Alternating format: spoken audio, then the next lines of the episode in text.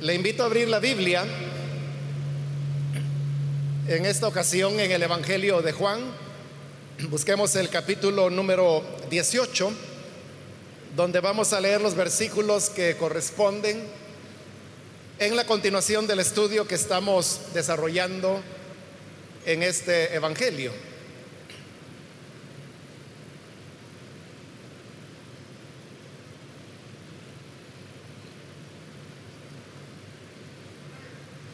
Dice entonces la palabra de Dios en el Evangelio de Juan, capítulo 18, versículo 33 en adelante. Pilato volvió a entrar en el palacio y llamó a Jesús. ¿Eres tú el rey de los judíos? le preguntó. ¿Eso lo dices tú? le respondió Jesús. ¿O es que otros te han hablado de mí? ¿Acaso soy judío? replicó Pilato. Han sido tu propio pueblo y los jefes de los sacerdotes los que te entregaron a mí. ¿Qué has hecho? Mi reino no es de este mundo, contestó Jesús. Si lo fuera, mis propios guardias pelearían para impedir que los judíos me arrestaran. Pero mi reino no es de este mundo. Así que eres rey, le dijo Pilato. Eres tú quien dice que soy rey. Yo para esto nací y para esto vine al mundo para dar testimonio de la verdad. Todo el que está de parte de la verdad escucha mi voz. ¿Y qué es la verdad? preguntó Pilato. Dicho esto, salió otra vez a ver a los judíos. Yo no encuentro que éste sea culpable de nada, declaró.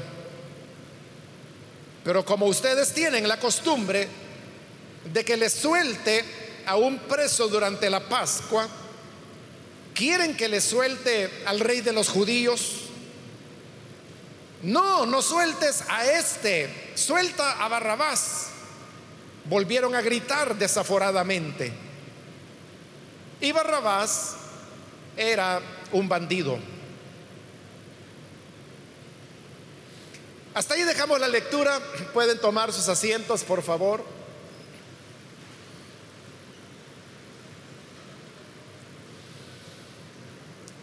El día de hoy continuamos con el relato que Lucas, perdón, Juan nos presenta sobre lo que es la, la pasión del Señor Jesús, es decir, los acontecimientos que inician con su captura y que van a culminar con su resurrección. En la ocasión anterior hablamos, hermanos, de cómo Pilato se muestra, de acuerdo a la narración de Juan, como un hombre muy interesado en que Jesús quede libre, porque él tiene la convicción de que el Señor es inocente. Y esto lo lleva a hacer varios esfuerzos, como por ejemplo salir del palacio para atender a los judíos, volver para hablar con Jesús, volver a salir para hablar con los judíos, volver a entrar para volver a hablar con Jesús. Y es un ir y venir, ir y venir, que como le dije se repite varias veces y en la última oportunidad estuvimos leyendo los versículos de este capítulo 18 y del 19, donde se dice o que Pilato salía o que Pilato entraba a su palacio. También le mencioné que cada una de las salidas o entradas de Pilato, es decir, cada vez que él se mueve, cada vez que cambia de lugar, esos, esos cambios de lugar marcan las diferentes etapas o momentos del diálogo que, que, Pilato tiene con Jesús. Porque esa fue otra de las diferencias que hemos señalado entre el Evangelio de Juan y los otros evangelios. Y es que en los otros evangelios, los llamados sinópticos, Jesús permanece en silencio delante de Pilato. No le responde. Pero en el Evangelio de Juan tenemos un Jesús que está hablando fluidamente con Pilato. Hay un diálogo que se establece entre ellos. Entonces, ese diálogo, como le digo, se divide en seis segmentos diferentes y cada uno de ellos está marcado por un cambio de posición de Pilato, ya sea que él sale del palacio o que entra. Cuando iniciamos, hermanos, este, esta sección en el versículo 29, ahí es cuando tenemos el primer movimiento de Pilato. Y es cuando él sale del palacio para ir a hablar con los judíos. Cuando está hablando con ellos, él les dice, si él ha cometido una falta, juzguenlo ustedes mismos.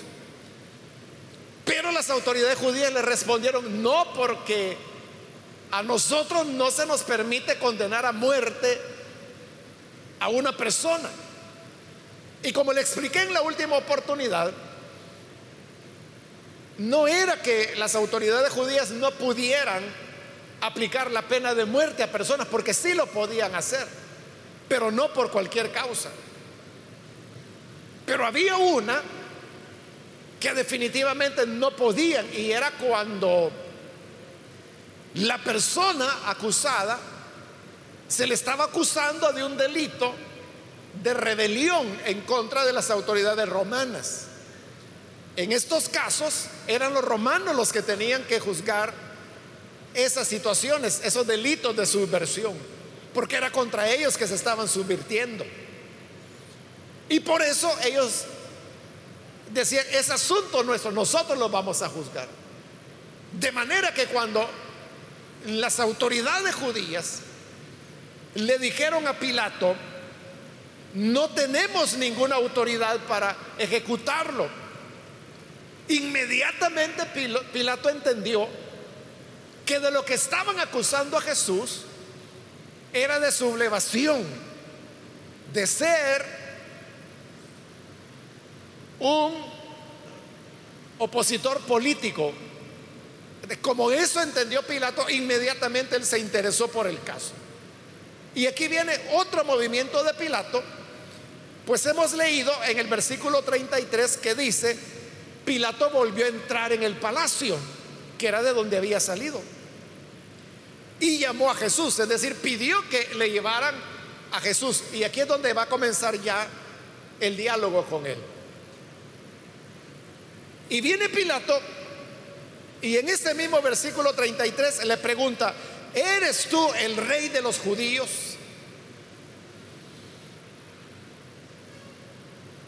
No solamente en Juan, sino que en los otros tres evangelios, el interrogatorio que Pilato le hace a Jesús en los cuatro evangelios comienza con esa pregunta.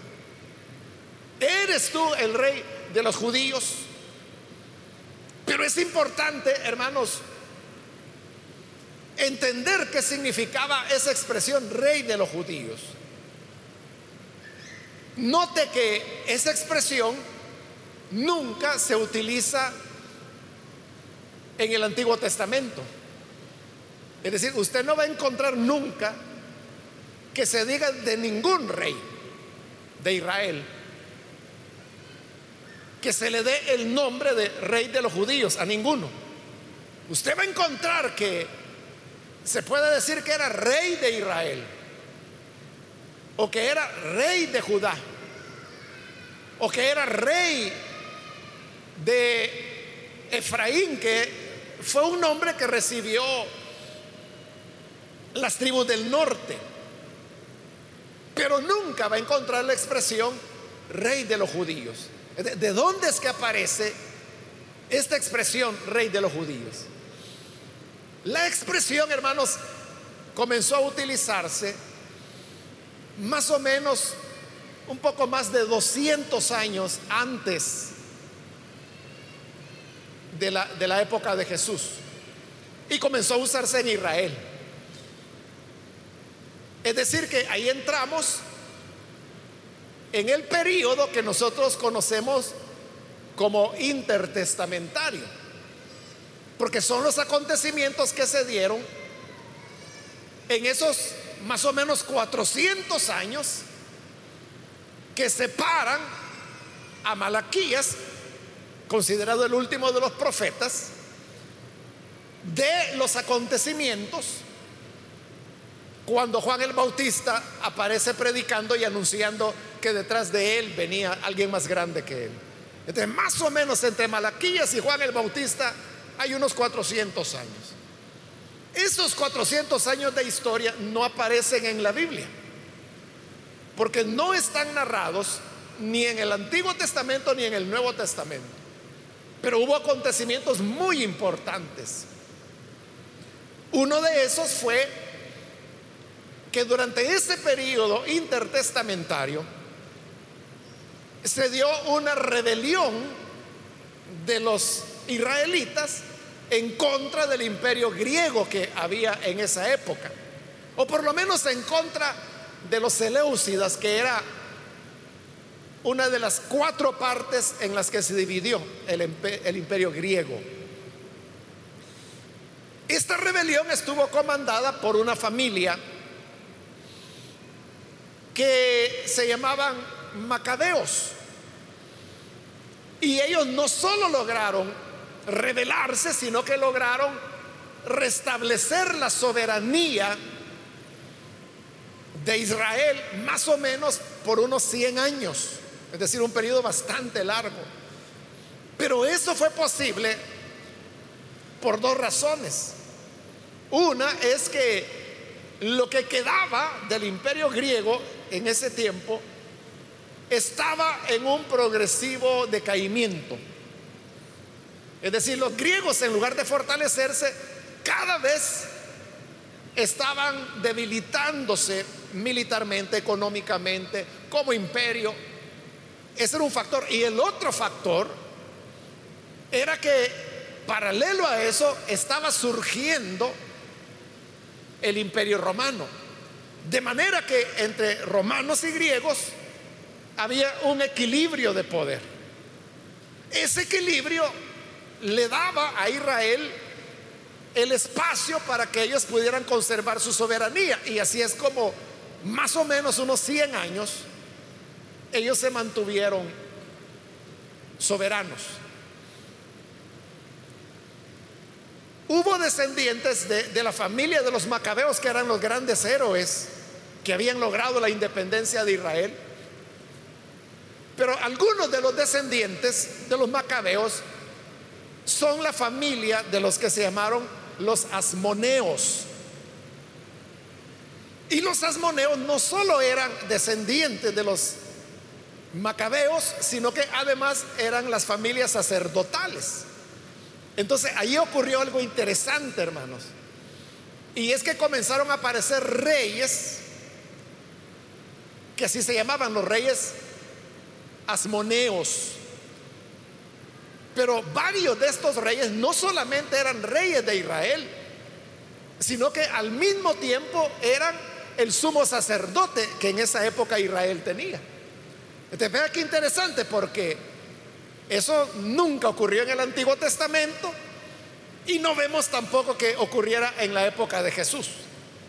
Se dio esa coincidencia, que en la misma persona que era el sumo sacerdote, al mismo tiempo era el rey de Israel. Cuando se da esa coincidencia, a esos reyes que eran asmoneos, eran reyes y al mismo tiempo sumo sacerdote, a ellos fue a quienes se les dio el título de rey de los judíos.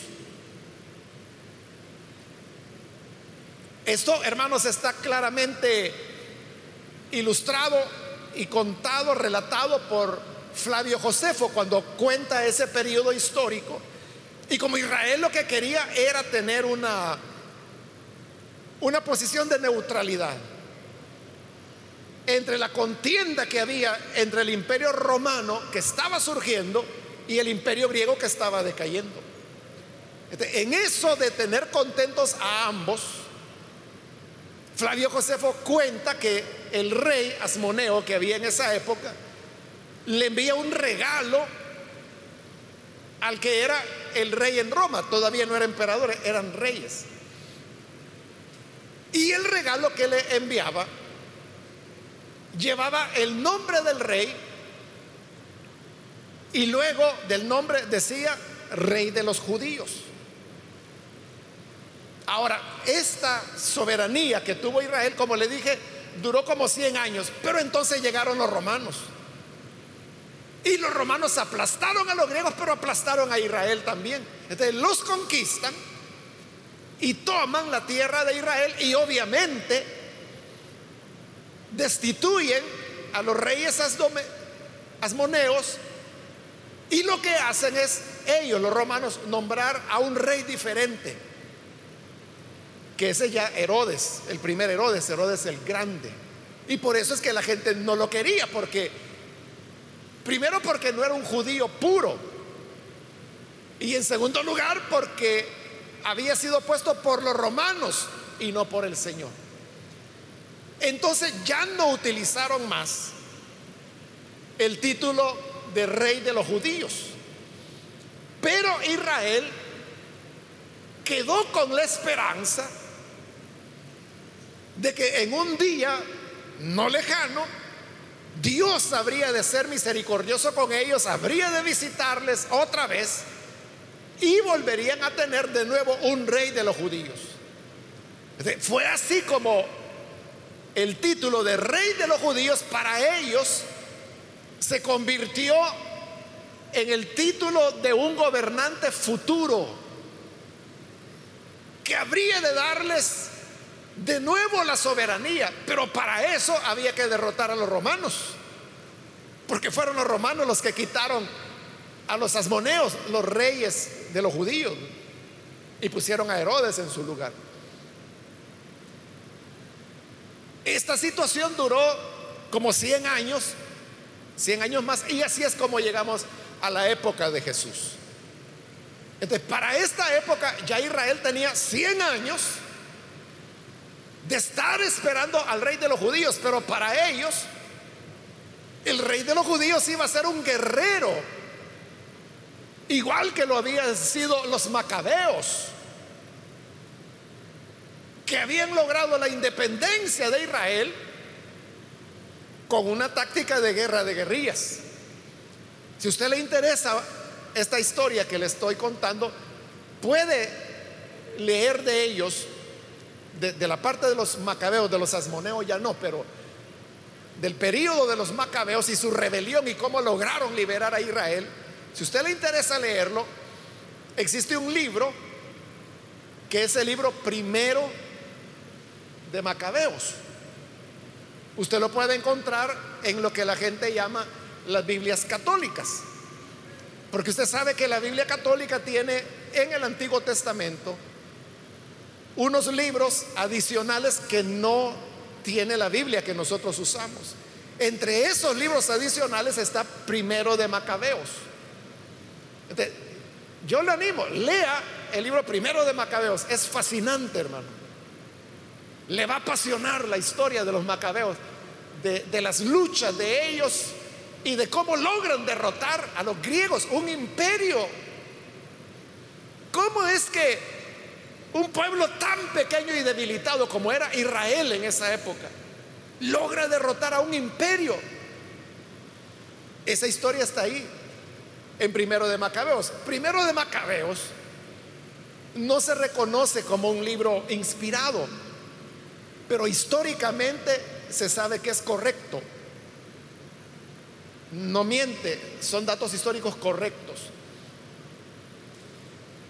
Si usted tiene curiosidad, el hecho es que en este momento, cuando Jesús está ahí delante de Pilato, la expresión rey de los judíos tiene un sentido político totalmente. Porque rey de los judíos lo que implica es que es el guerrero libertador. Que así como los macabeos, más de 200 años antes, habían derrotado a los griegos, entonces este rey de los judíos hoy tenía que derrotar a los romanos. Por eso le interesó a Pilato. Y por eso le pregunta directamente, ¿eres tú el rey de los judíos? Porque si Jesús hubiera dicho, sí, yo soy, estaba confesando que él lo que quería era destronar a los romanos, comenzando por Pilato mismo.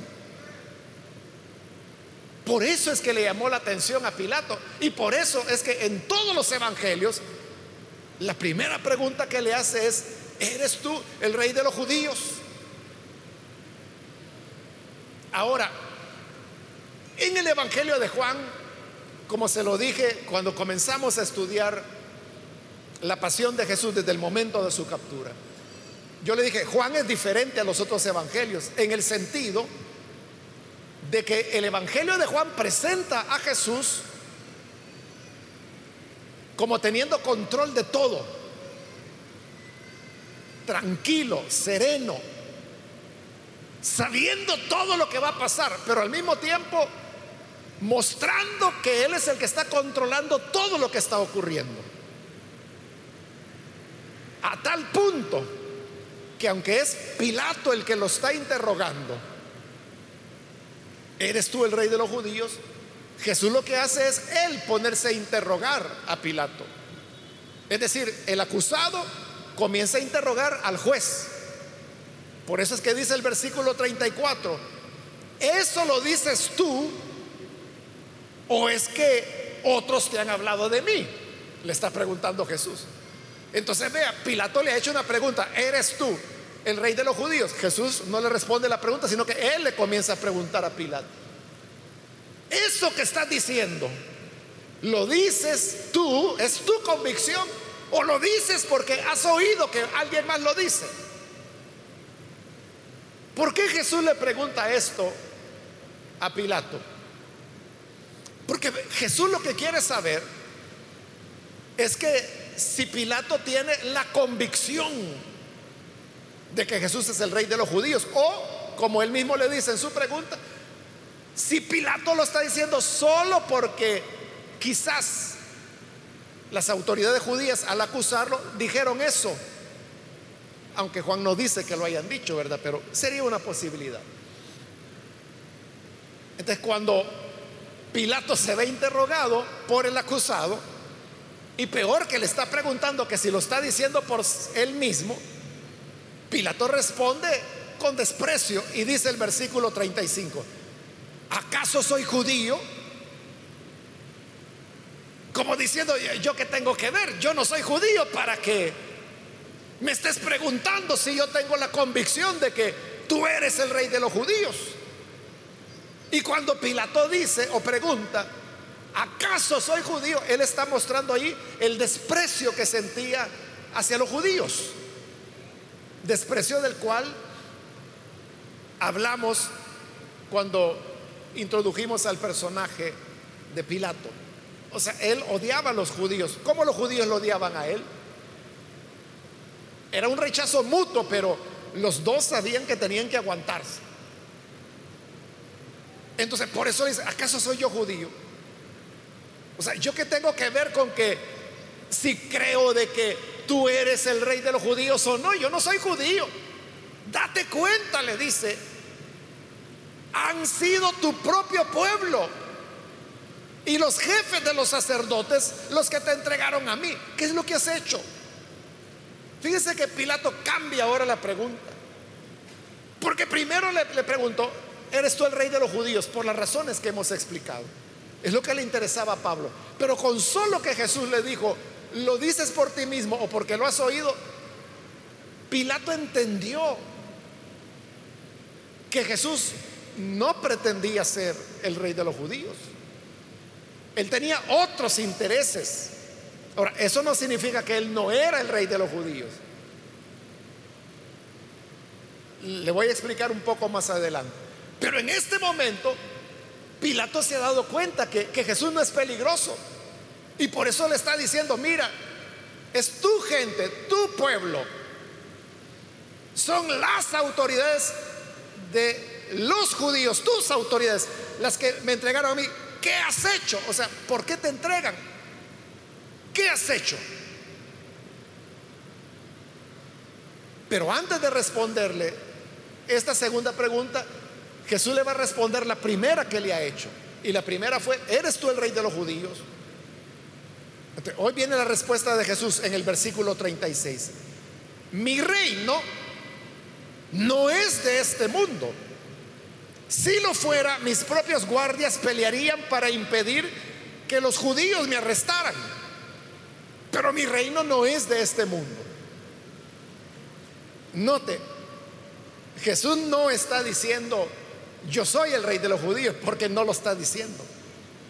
Pero tampoco está diciendo, no soy el rey de los judíos, porque no lo está negando. Lo que él está diciendo es que su reino no es de este mundo. ¿Y qué quiere decir Jesús cuando le dice a Pilato, mi reino no es de este mundo? Lo que Jesús le quiere decir es, mi reino no se origina en esta tierra, sino que mi reino viene del Padre, viene de lo alto, viene de lo alto hacia esta tierra, pero mi reino no es de aquí, no nació en la tierra. Y como es un reino que viene de Dios, es lo que en el Evangelio de Lucas, por ejemplo, repetidas veces Jesús llamó el reino de Dios. Por eso lo llama reino de Dios, porque es Dios quien lo origina. Mi reino no es de este mundo, mi reino es de Dios. Con eso Jesús no está diciendo que su reino no sea real sobre esta tierra, no está diciendo eso. Porque su reino será sobre esta tierra. Es lo que dicen los profetas. Es lo que dice Apocalipsis, que desde un extremo de la tierra hasta el otro, así como las aguas cubren la mar, la tierra será llena del conocimiento del Señor. Y Él reinará sobre las naciones. Y dice el libro de Apocalipsis que las va a gobernar con vara de hierro. Entonces, el reino de Jesús sí es de esta tierra, en el sentido que va a gobernar sobre las naciones de la tierra, en esta tierra donde vivimos. Pero ese reino no nació de la tierra, no se originó aquí. A eso se refiere cuando dice, mi reino no es de este mundo. Viene del otro mundo, viene del Padre, es idea de Él. Entonces note la habilidad de Jesús. Él no está diciendo que sea el rey de los judíos, porque si lo dijera, esa sería una confesión por la cual Pilato tendría que condenarlo a muerte. De Jesús sabe que él no se puede autoincriminar.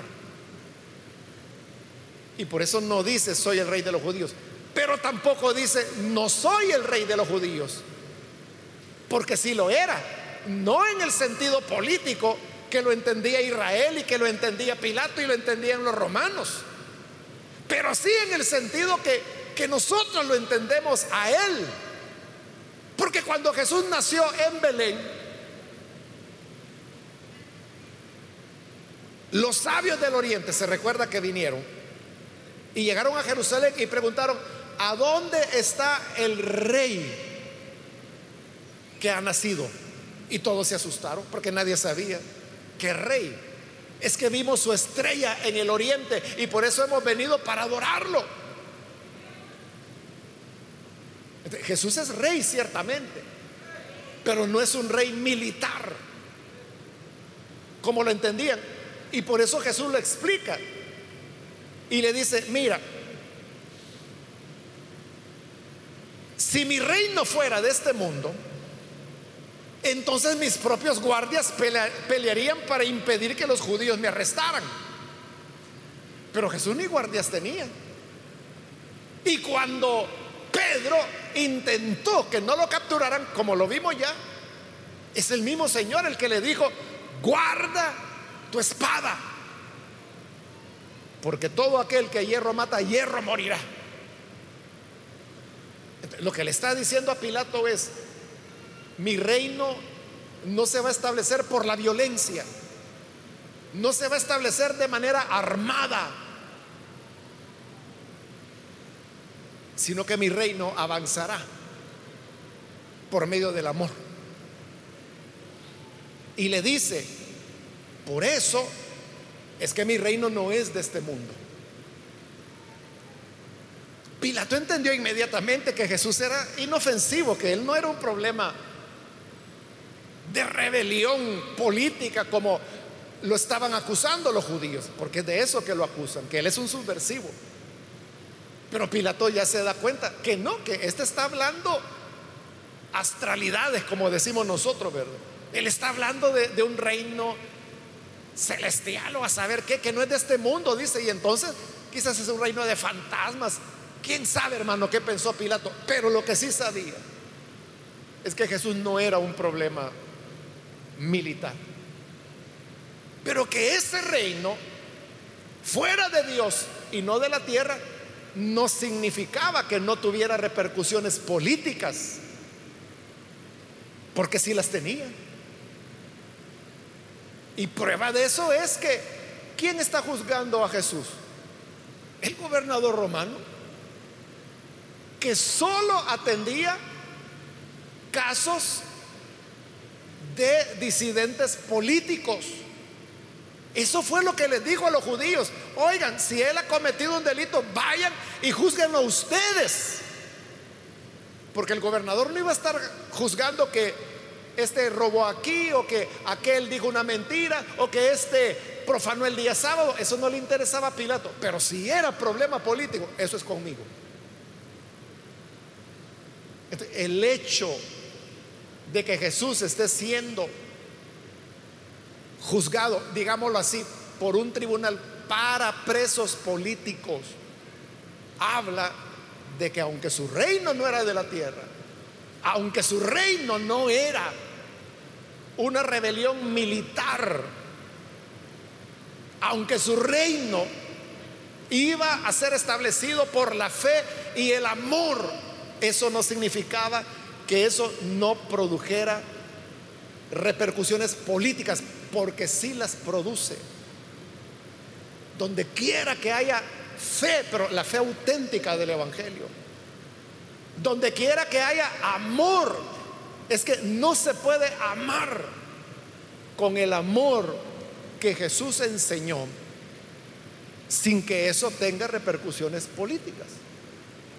Porque el amor de los cristianos va a impactar las comunidades, la sociedad.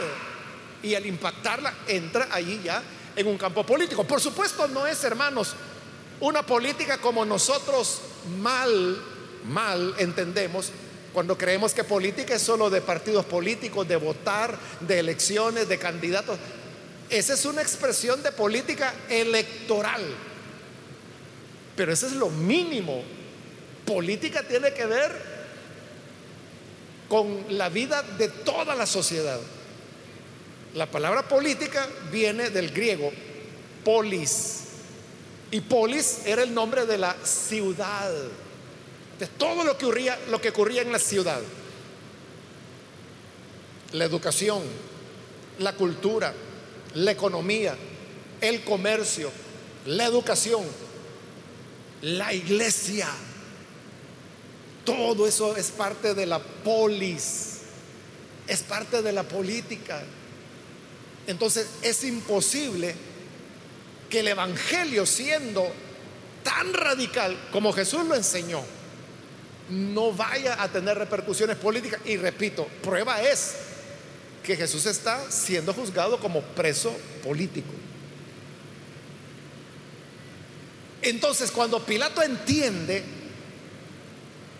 que Jesús no está hablando de una rebelión armada ni nada de eso. Nada de lo que lo están acusando los judíos. Entonces Pilato toma con sarcasmo y un poco de burla lo que Jesús acaba de decir y por eso le dice en el 37, así que eres rey. Como Jesús está hablando de que Él tiene un reino.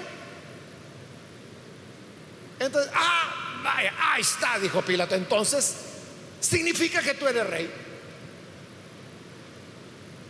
Pero claro, Pilato ya no lo está diciendo viendo a Jesús como con sospecha, sino que más como burla, ¿verdad? Entonces, si estás hablando de tu reino, entonces, ¿qué? ¿Eres rey?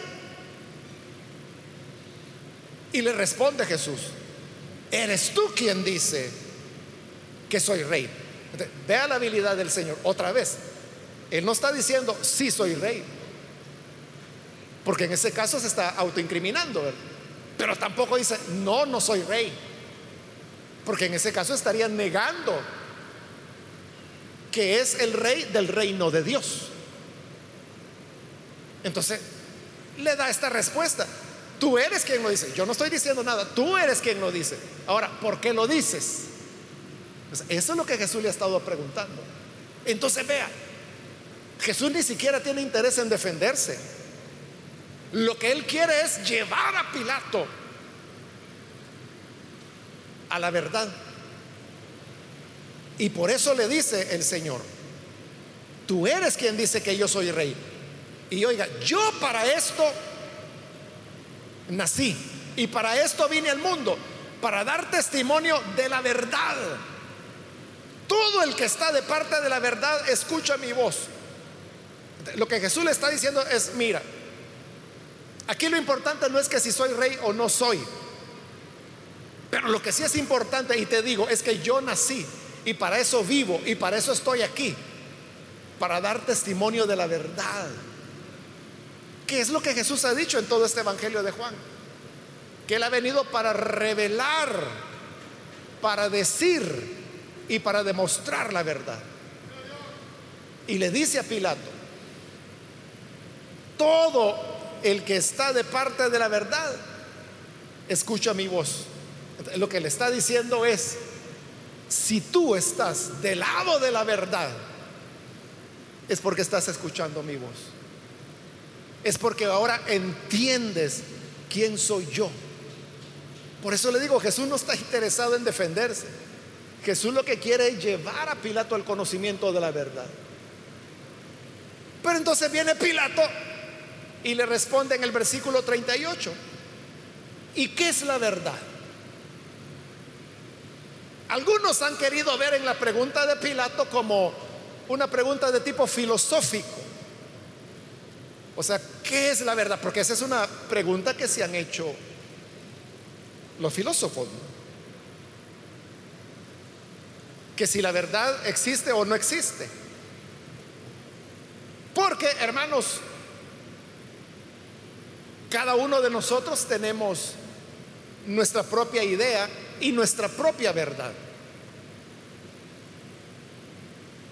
Si yo le pregunto, mire, ¿Qué fue lo que pasó el 13 de enero de 2001, que fue cuando fue uno de los terremotos acá en El Salvador?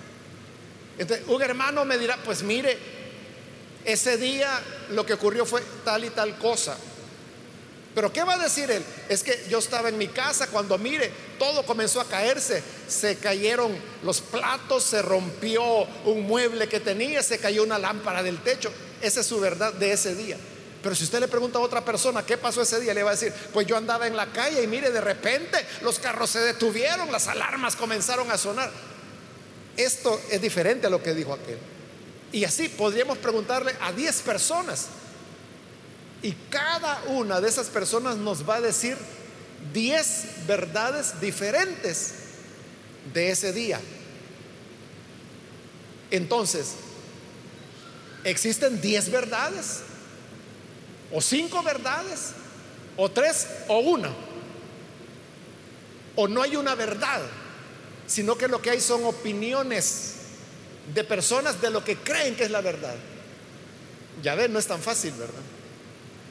No es tan fácil. Entonces, por eso es que los filósofos se preguntan, ¿qué es la verdad? Pero Pilato no lo está preguntando en ese sentido filosófico, porque Pilato era un hombre, es cierto, gobernador, pero no tenía una gran educación, era más bien una persona vulgar. Cuando él está diciendo que es la verdad, más bien es con sarcasmo que le está diciendo a Jesús y que es la verdad. Es decir, si aquí empezamos a discutir cuál es la verdad, va a llegar agosto y no terminamos. ¿quién sabe qué es la verdad? no le dé importancia. ¿Qué es la verdad? Y aquí viene otro movimiento de Pilato, porque dice el 38, dicho esto, salió otra vez a ver a los judíos. Es decir, ya había entrado, pero ahora está cambiando, se está moviendo de lugar, ¿verdad? De dentro del palacio donde ha estado hablando con Jesús, ahora sale para hablar con los judíos. Y recuerde, cada cambio de lugar de Pilato es una nueva parte del diálogo. cambia el diálogo, porque es Jesús con los judíos y les dice, yo no encuentro que éste sea culpable de nada.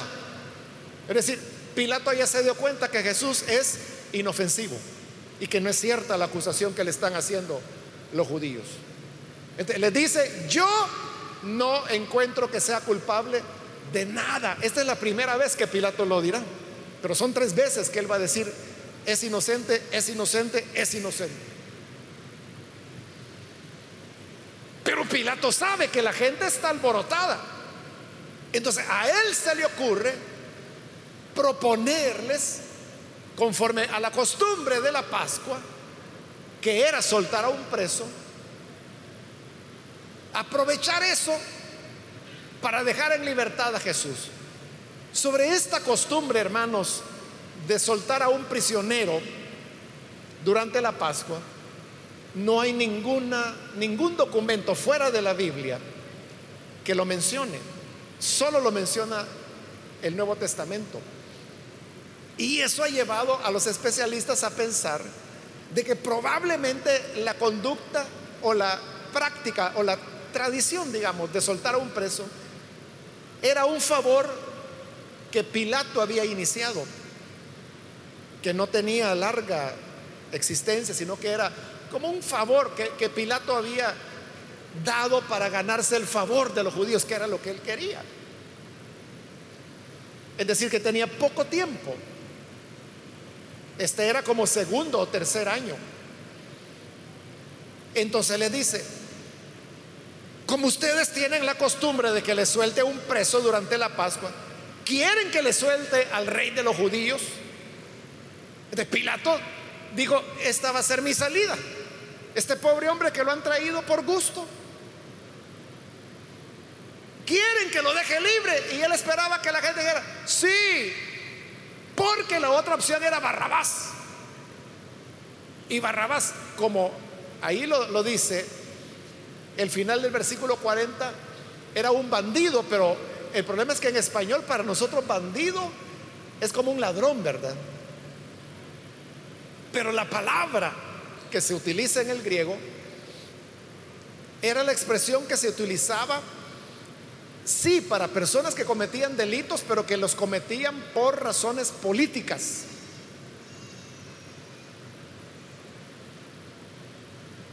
En los otros evangelios dice que Barrabás había matado, pero él no había matado porque fuera un criminal vulgar, sino que había matado con propósitos políticos.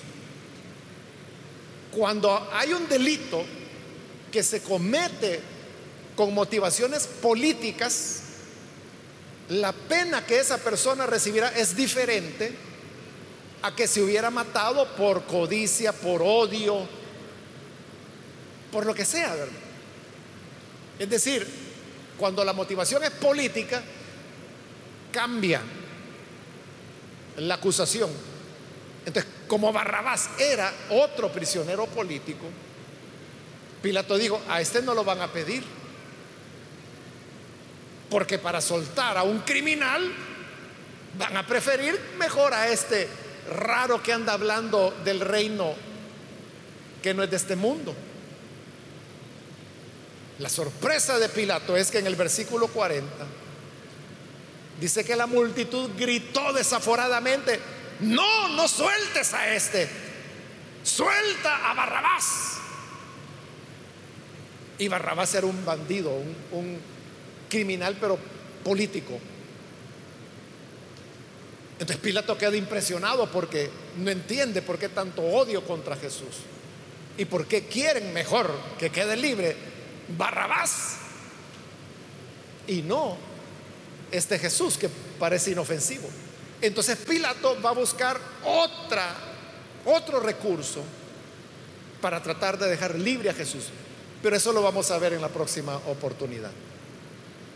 Mientras tanto, hermanos, creo que en el pasaje que hemos visto hay muchas enseñanzas y en eso podemos ver la importancia de no confundir, porque es fácil, hermanos, confundirse entre lo que son los aspectos puramente terrenos y lo que son los intereses del reino de Dios. Puede ser que en algunos momentos haya coincidencia entre los ideales que ciertos hombres tienen y lo que Dios propone a través de su reino. Pueden darse esas coincidencias, pero normalmente no se dan o no son frecuentes y cuando se dan no son completas. Ahí es donde el cristiano tiene que ser muy cuidadoso y darse cuenta que nunca una propuesta política electoral igualará la propuesta evangélica del reino de Dios. Es diferente. Que Dios nos dé sabiduría para tener siempre clara esa diferencia y que sepamos darle la honra a quien la merece, al Señor. Y que aprendamos a desconfiar a los hombres, porque la Biblia dice que no hay justo ni uno. Amén. Vamos a cerrar nuestros ojos y antes de orar voy a hacer la invitación si hay con nosotros alguna persona que todavía no ha recibido al Señor como Salvador, pero quiere hacerlo en este momento, yo le invito para que en el lugar donde está se ponga en pie. Al ponerse en pie, usted nos está indicando su deseo de recibir a Jesús como su Salvador. Si quiere hacerlo, póngase en pie.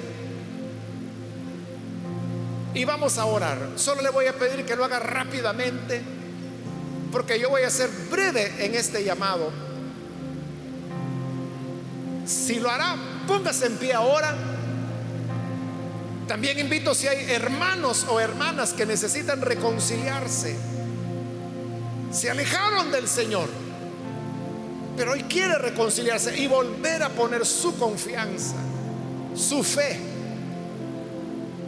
solo en el Señor, que es el que nunca le va a fallar. Póngase en pie también y vamos a orar por usted. Muy bien, aquí hay una persona, Dios le bendiga. Alguien más que lo hace. Puede ponerse en pie. Hágalo hoy mismo porque voy a terminar, vamos a orar en este momento. Pero si hay alguien más que necesita recibir al Señor o reconciliarse, Póngase en pie y vamos a orar. Señor, te damos las gracias por esta persona que hoy se está entregando a ti. Te pedimos por él y también por aquellos que a través de los medios de comunicación están uniéndose a esta oración. Cámbiales, transfórmales, dales vida nueva de tal manera que puedan amarte, servirte y mostrar hacia ti completa fidelidad. Y ayúdanos a todos como pueblo tuyo para que también seamos súbditos de tu reino, de tu reino de verdad, de amor, de paz, que es el reino que tú, Señor, estás levantando, comenzando por tu iglesia misma. Ayúdanos entonces a ser ciudadanos leales de tu reino, para que cuando éste se establezca sobre todas las naciones, podamos reinar juntamente contigo. Es nuestra oración por Jesús nuestro Salvador. Amén.